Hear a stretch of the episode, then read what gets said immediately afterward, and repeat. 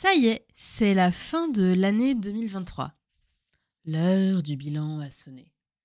Même si à ce stade, euh, je suis trop fatiguée pour tirer le moindre apprentissage de quoi que ce soit. Un bilan euh, gratuit donc, euh, que je ne dresse pas pour m'améliorer, mais pour revisiter The Hell of a Year que fut l'année 2023. Alors première chose, et pas des moindres, en 2023, je suis pour la première fois de ma vie première fois de l'histoire de l'humanité devenu locataire à Paris. Oui, oui, un locataire, un pas propriétaire, faut pas déconner. Bah oui, hein, c'est comme ça, on est des tardifs dans la famille. Hein. Alors je vous rassure, j'avais déjà quitté le cocon familial et même déjà signé des beaux locatifs dans ma vie. Mais Paris m'a condamné à une vie de, de vagabondage et de sous-location jusqu'à avril 2023 où j'ai enfin pu rentrer dans la cour des grands. Est-ce que ça m'a rendue heureuse? Euh, bah, Autant qu'une démarche administrative. Donc la réponse est bien évidemment non. Hashtag jamais contente. Et mention spéciale pour ma petite passoire thermique chérie. Mais donc, deuxième chose, là, euh, de l'année, vraiment exceptionnelle pour le coup, j'ai eu la chance de jouer au théâtre du point virgule. 5 minutes, parce qu'il faut pas déconner, mais quand même 5 fucking minutes sur la scène du point virgule. Et il faudrait que je pense à cette journée plus souvent parce que c'était franchement une des meilleures de toute ma life. Si je dis pas de bêtises, c'était un dimanche et je suis sortie de chez moi avec une patate d'enfer. On n'a jamais vu ça. J'étais surexcitée, certes de jouer dans un lieu mythique, euh, mais aussi de me dire que mon trajet de métro ce jour-là, c'était maison point virgule. Je me souviens aussi avoir été envahie par une vague de joie et d'excitation en traversant euh, un boulevard tout défoncé. Et ce n'est pas donc le boulevard tout défoncé qui m'excitait.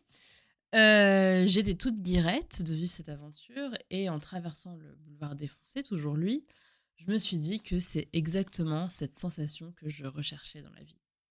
Une sensation euh, d'aventure, d'indépendance, où je ne sais pas vraiment ce que je m'apprête à vivre, mais ça a l'air cool quand même. Bref, j'étais trop heureuse. Après, et après le spectacle s'est bien passé. Et après, on a bu des verres et j'ai reçu plein d'encouragement. Donc c'était juste incroyable. Cette journée m'a vraiment mise sur un, sur un nuage. Et comme pour tous les nuages, ça a été un peu dur de redescendre. Mais note pour moi-même, euh, ben, m'appliquer à recréer des contextes propices à des aventures comme celle-ci. Hashtag résolution 2024. Alors sinon, en 2023, euh, j'ai eu 28 ans, ce qui m'a pas spécialement euh. Autant 27, il y a un côté rigolo et rock. Autant 28, euh, ça ressemble à un rendez-vous avec le trépas, genre meuf, prends pas trop la conf car ton temps est compté. Du coup, comme j'ai extrêmement peur de mourir, j'essaye de faire attention à mon corps.